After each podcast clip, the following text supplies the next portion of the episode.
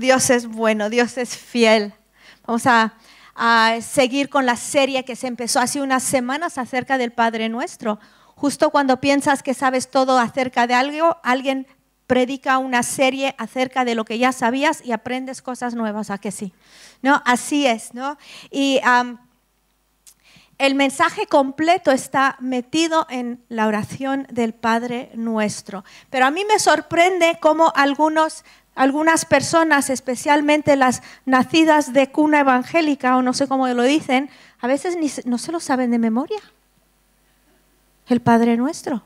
No se lo saben de memoria. No es un rezo, ¿vale? Ay, no, yo esas cosas no digo. No, no es un rezo. No, se lo, no lo escribió Gandhi, ¿vale? Lo escribió, nos lo dice Jesús cuando los discípulos vinieron y dijeron, enséñanos a orar. Esto es lo que Jesús les dijo. Y cuando nosotros oramos esto, traemos nuestras vidas en armonía con la voluntad revelada y expresada ya en la palabra. Entonces, todos juntos vamos a orar el Padre nuestro, ¿vale? Lo vamos a orar despacio, lo vamos a orar pensando y lo vamos a, y lo vamos a leer con sinceridad. ¿Vale? Así que si lo pueden poner, lo vamos a poner en la versión Reina Valera porque es la que la mayoría se sabe. Uno, dos y. Uno, dos y. Ok, dice. Entonces, ¿por qué no nos ponemos de pie?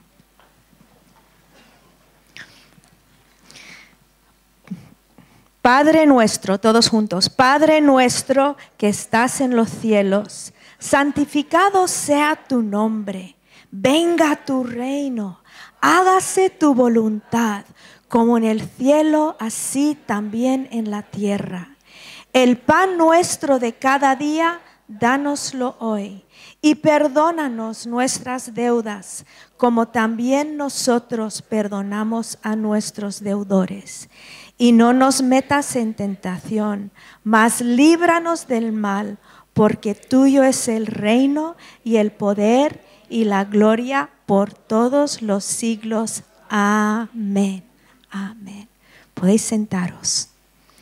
Ahora estamos en el versículo 13 que dice, y no nos metas en tentación, mas líbranos del mal. Entonces hay dos partes de este versículo, versículo, por eso vamos a solo tratar con la primera que es, y no nos metas en tentación. Ay, la tentación, ¿no? Esto me recuerda a una pareja que estaban en el coche y dijeron, ay, iban sabían que iban a pasar por una churrería. Dijeron, Señor, por favor, ayúdanos, no nos metas en tentación, que no haya donde aparcar el coche enfrente de la churrería. Por favor, no nos metas en tentación. Pero ¿cuál fue su sorpresa? Después de cinco vueltas a la manzana, alguien salió justo enfrente. Y así es a veces, ¿no? Así somos. A ver, ¿por qué oramos no nos metas en tentación? ¿Acaso Dios quiere que fallemos? De hecho, Santiago 1.13 dice que nadie diga cuando es tentado que Dios me ha tentado, porque dice que Dios no tienta a nadie. De hecho, la palabra tentación en el griego también es la misma palabra para prueba.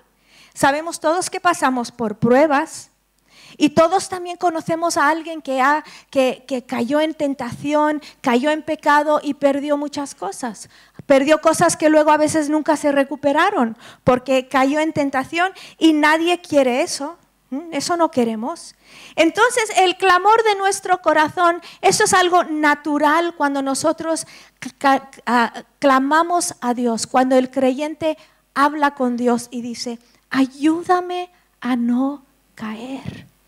Guárdame. Sentimos nuestra debilidad y sabemos que vivimos en un mundo perdido, difícil y hasta malvado. Y todos hemos pasado por pruebas que nos han debilitado y luego quizás sí, eh, sí hemos caído. Entonces es nuestra oración. No me metas en tentación. Y es una oración que viene desde la humildad, desde la dependencia en Dios. Primera de Corintios 9, 26 y 27 dice, por tanto, yo de esta manera corro, no como si tener meta, no, son, no sin tener meta, de esta manera peleo, no como dando golpes al aire, sino que golpeo mi cuerpo y lo hago mi esclavo, no sea que habiendo predicado a otros, yo mismo sea descalificado. Ahora, Pablo sabía que él no podía depender de su propia fuerza y que no era incapaz de caer. Él no decía, yo soy el gran apóstol, os veo ahí en el cielo, vais a ver cómo me dan mis premios y mis coronas. No, él no decía eso. Él decía, aunque él había vencido mucho, él reconocía su humanidad. Y decía, yo no quiero, uno que he predicado a muchos, luego yo mismo ser descalificado. Y yo creo que es nuestro deseo y nuestra oración de todos nosotros. No nos metas en tentación. O es decir, Señor, vivo en un mundo peligroso, me conozco. No me metas en tentación, guía mis pasos en otra dirección. Cuídame de meterme en una situación que es demasiado para mí.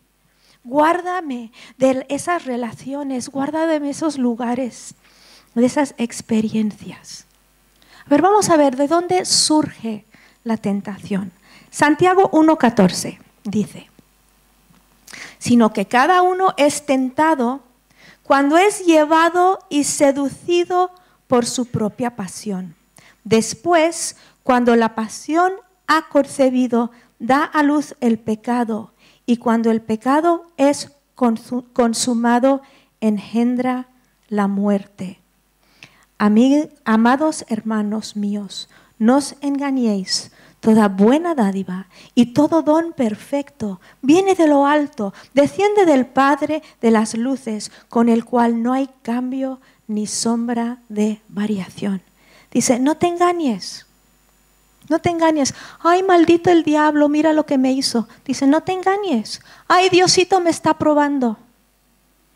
yo he hablado con personas metidos en pecados hasta, hasta las caderas y me dicen, es que Diosito me está probando. ¿Qué Diosito ni qué nada? Primero no existe un Diosito, será uno chico que tengas tú por ahí, ¿no? Dice que sale de tus propias pasiones. Dice, no te engañéis. Primero viene la tentación, luego el pecado.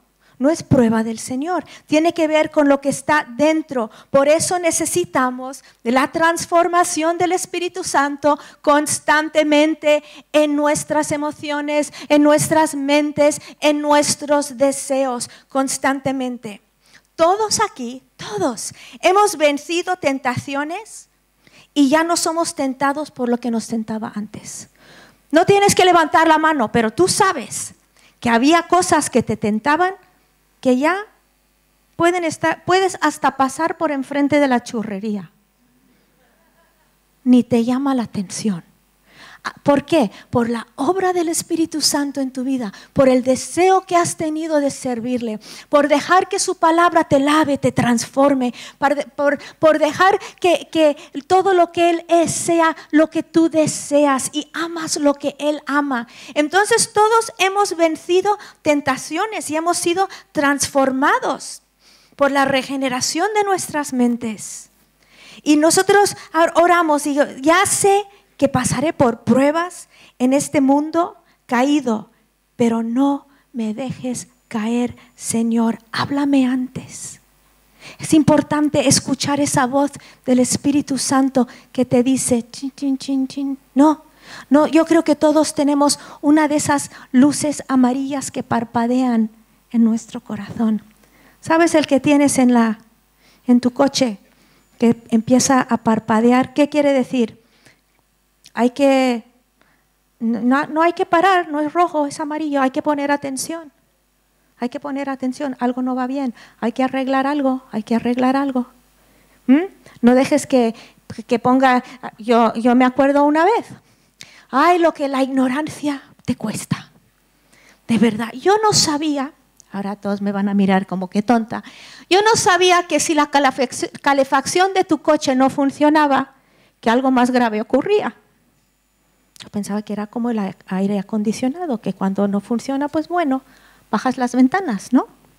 Pero no, Entonces empezó la lucecita amarilla. Yo pensé, ay, pues vale, claro, voy a arreglar la, la que la fracción un día, déjame en paz.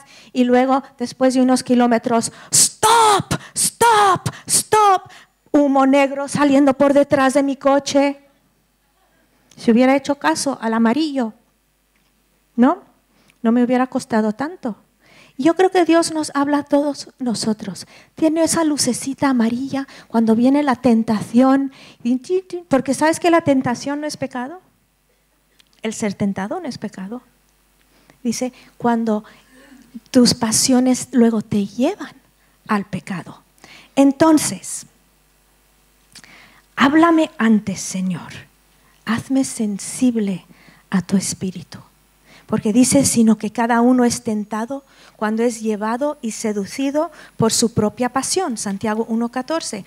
Después, cuando la pasión ha concebido, da luz al pecado.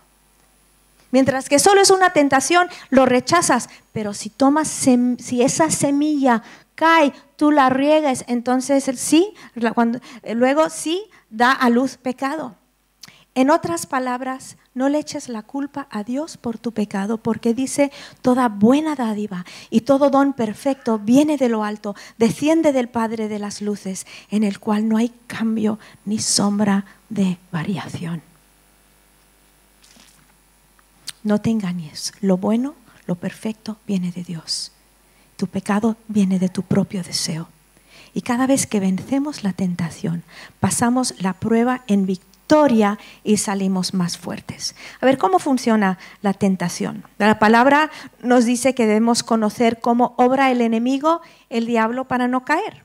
En 2 de Corintios 2.11 dice, para que Satanás no tome ventaja sobre vosotros, pues no ignoramos sus ardides, su forma de trabajar algunos, algunos sinónimos de ardir, dice estratagema, jugarreta, maquinación, celada, lazo, embuste, mentira, treta, truca, truco, maña, engaño, añaganza, trampa, artificio, artimaña, amaño, embuste, mentira, timo, fraude, trapala, trapala, trapaza, bribonada y zancadilla. ¿Cuántos, ¿Cuántos sinónimos por esa palabra? Todo eso es lo que nos quiere hacer el diablo. Y pero nosotros si sabemos, entonces no tenemos que caer. Ahora, en este, este contexto de segundo de Corintios, él estaba hablando de la ira y del, del engaño, pero el enemigo funciona de muchas formas y es importante saber cómo obra para reconocer que es él el que está actuando y pararlo. Entonces, Mm, sigue este patrón normalmente. Paso uno, el enemigo identifica un deseo en ti.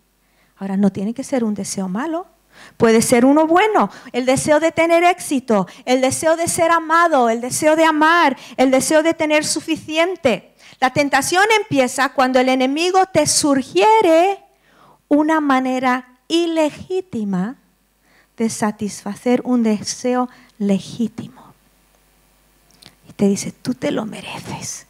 ¿Por qué vas a esperar el, por qué vas a estudiar cuando te van a dar los resultados del examen? Aprobar es legítimo, pero la forma de aprobar e-, es ilegítimo.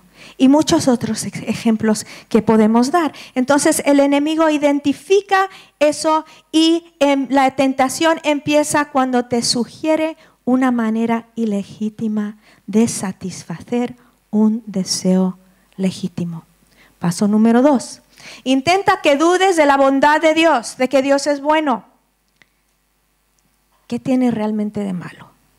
De hecho, Dios quiere que apruebes y a lo mejor es Dios mismo que te está dando los, los resultados de las respuestas, digo, las respuestas de las preguntas antes del examen.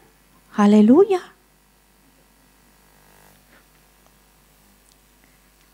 Entonces intenta que dudes la bondad de Dios, porque Dios me ama. Yo creo que Dios me ama.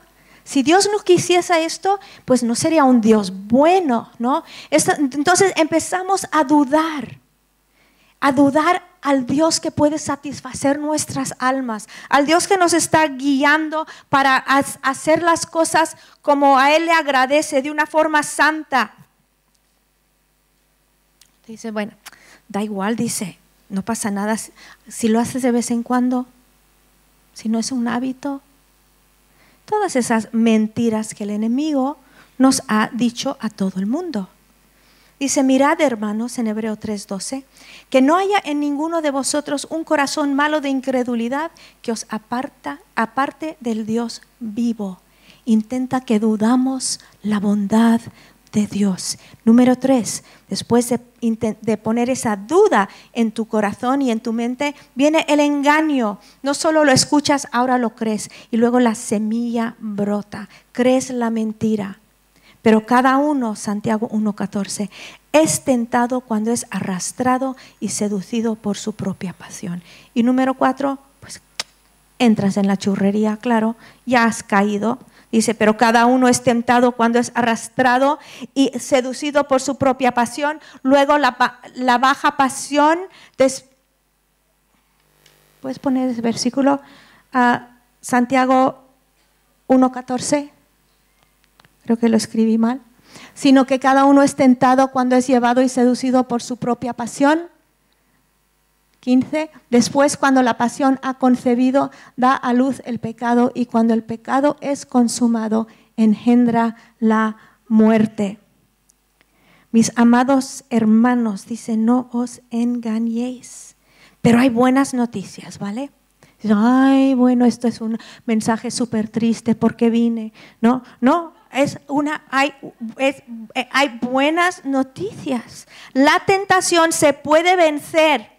No tenemos que caer en pecado, ni ser esclavos del pecado. Si tú, tú estás aquí y tú dices, bueno, pero yo ya llevo haciendo esto 20 años, yo ya soy esclavo, hay buenas noticias para ti con el poder de Dios y por el poder del Espíritu Santo. Tú puedes ser un vencedor y vivir libre de lo que te ata. ¿Cómo vencer la tentación? Número uno, rehusar ser intimidado. Tienes que recordar quién eres en Cristo. Número, y no debes sentirte avergonzado por ser tentado. Porque nunca vas a llegar a ese lugar donde nada nunca, nunca, nunca te, te tienta, nunca te, te hace pensar, te lleva la mirada donde no. Pero sí dices, a ver, esto no es, yo no soy esta persona. Esta persona no soy yo. Yo soy redimido. Yo soy una persona redimida. Yo soy una persona que Dios ha sacado del fango. Yo soy una persona que Dios ha puesto sus pies sobre la roca. Yo no, por aquí no voy. Entonces no, rehusas ser intimidado. Hasta tómatelo por un como un cumplido. ¡Ja! Mira el diablo, piensa que voy a caer, ¿cuánto le importo? La tentación señala que eres una amenaza para él. No te sorprendas ni te desanimes, sé realista. La tentación en un mundo caído es inevitable, pero el caer no, porque sabes quién eres en él. Y luego en 1 de Corintios 10:3 dice, "No os ha sobrevenido ninguna tentación que no sea humana, pero fiel es Dios." Qué bonito, ¿no? Fiel es Dios, quien no os dejará ser tentados más de lo que podéis soportar, sino que juntamente con la tentación dará la salida para que podáis resistir.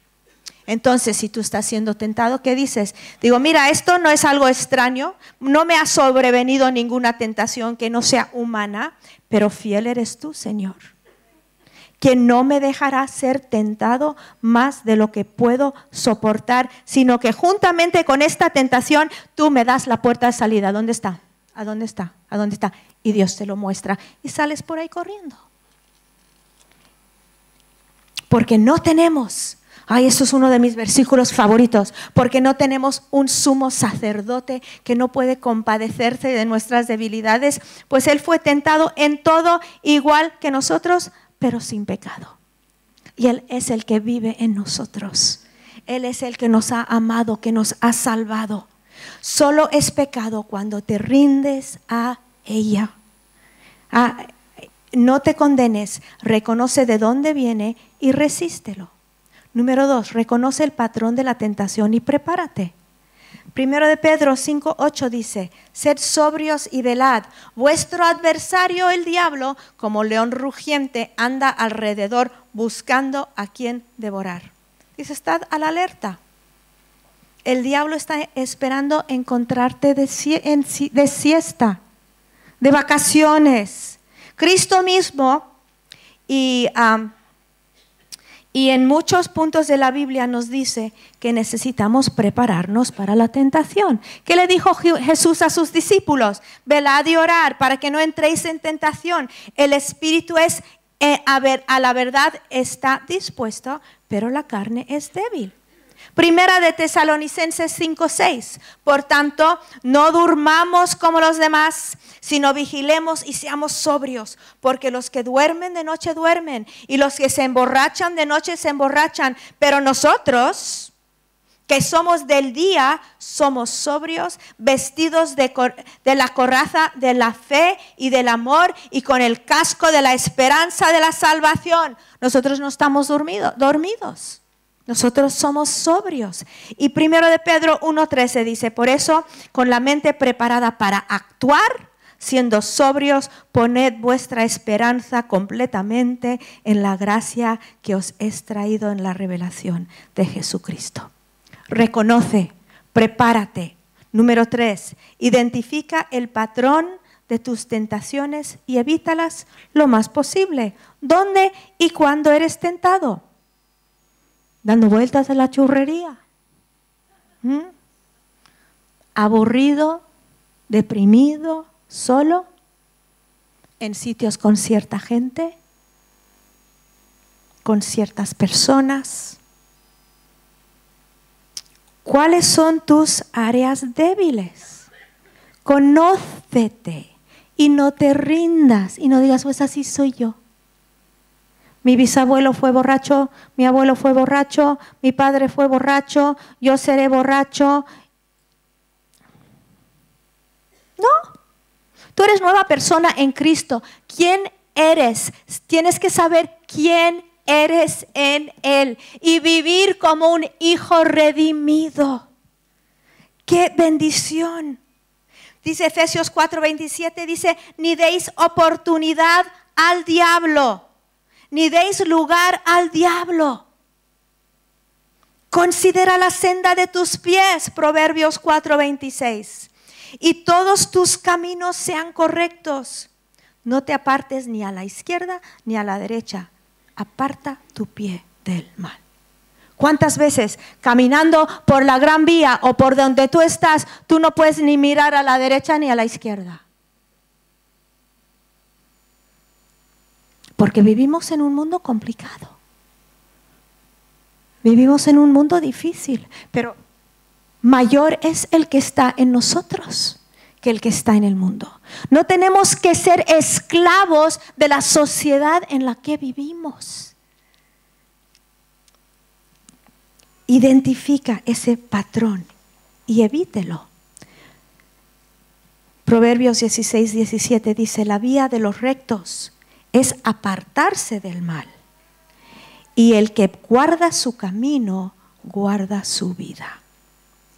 Los hijos de Dios se protegen, teniendo cuidado donde van. Y número cuatro, usa la palabra de Dios como lo hizo Jesús, como arma contra la tentación.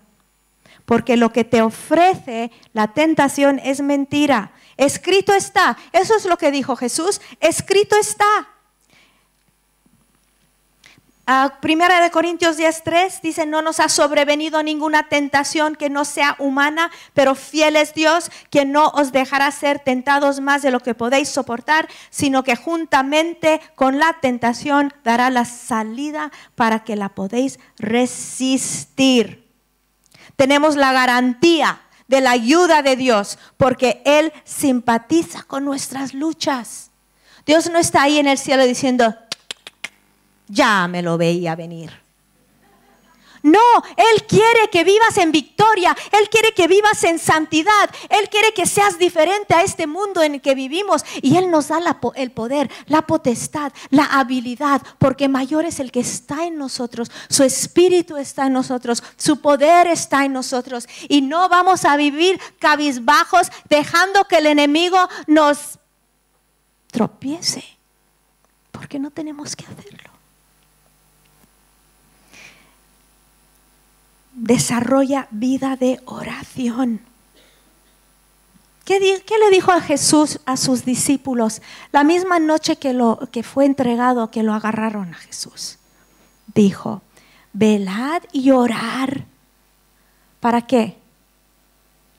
No dijo, oye chicos, me siento solo, quiero que estéis conmigo, orad conmigo, porfa. No, ¿qué les dijo? Orad, velad para que no entréis en tentación.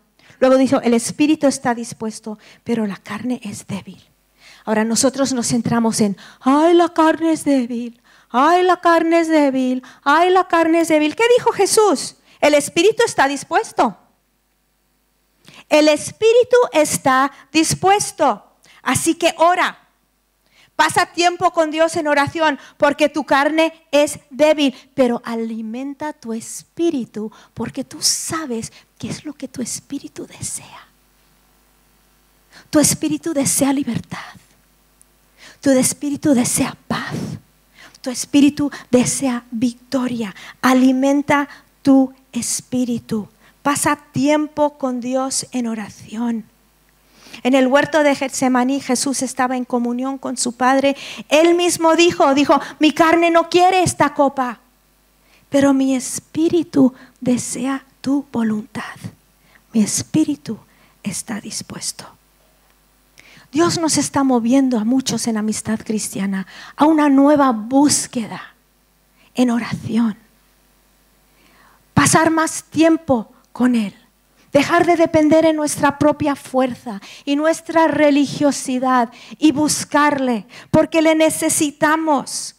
Nos está dando hambre de su presencia, pero también de luchar en oración hasta ver respuestas y ver resultados. Nuestro espíritu está dispuesto. ¿Cómo está nuestro espíritu? ¿Cómo está tu espíritu? está dispuesto. No sabemos cómo hubieran actuado los discípulos si en vez de dormir en el huerto hubieran orado. No sabemos, pero quizá no hubiera Pedro no hubiera negado al Señor, quizá todos no lo hubieran abandonado. No sabemos. Quizá el temor no los hubiera vencido. Es interesante lo que dice Pedro, el mismo que, que dejó al Señor, que lo negó. En 1 de Pedro 5, 8 dice, sed sobrios y velad.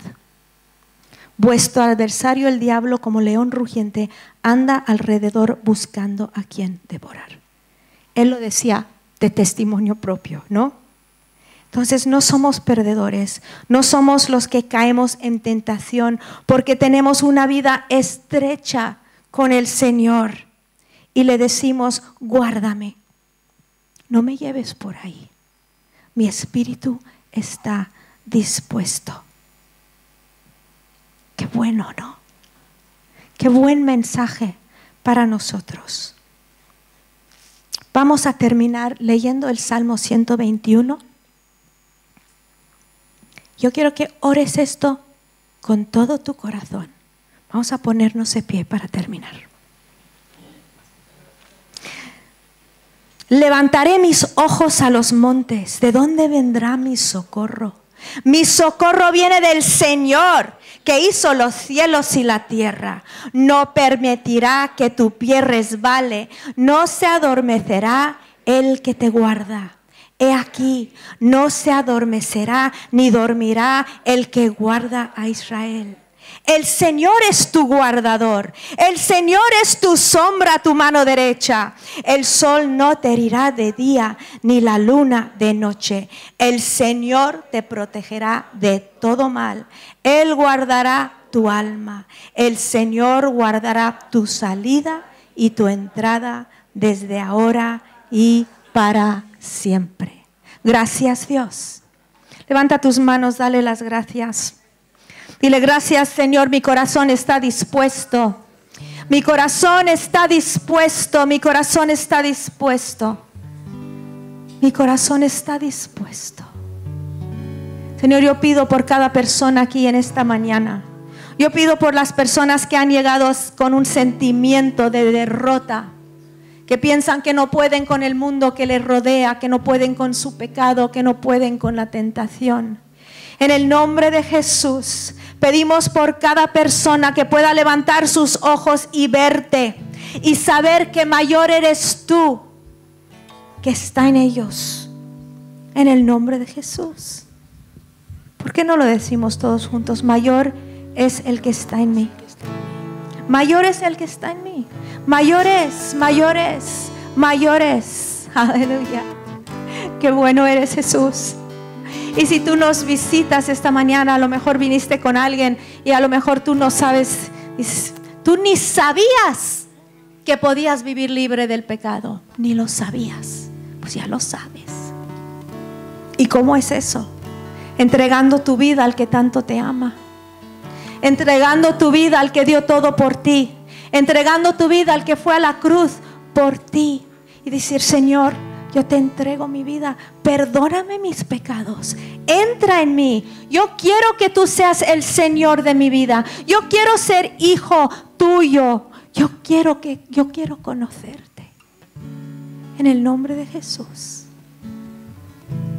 Si ese eres tú en esta mañana, ¿Por qué no levantas tu mano? No te vamos a hacer pasar, no te vamos a avergonzar.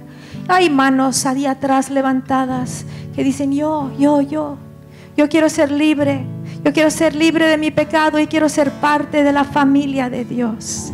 Gracias Dios, gracias Dios. ¿Por qué no oramos juntos una oración de entrega? Esta oración no es una oración mágica no es una, una superstición, es una oración verdadera de entrega a Dios. Vamos a orarlo todos. Padre, venimos a ti. Entregamos nuestras vidas. Deseamos que tú seas Señor de nuestras vidas. Perdónanos nuestros pecados. Lávanos. Acéptanos en tu familia. En el nombre de Jesús. Amén.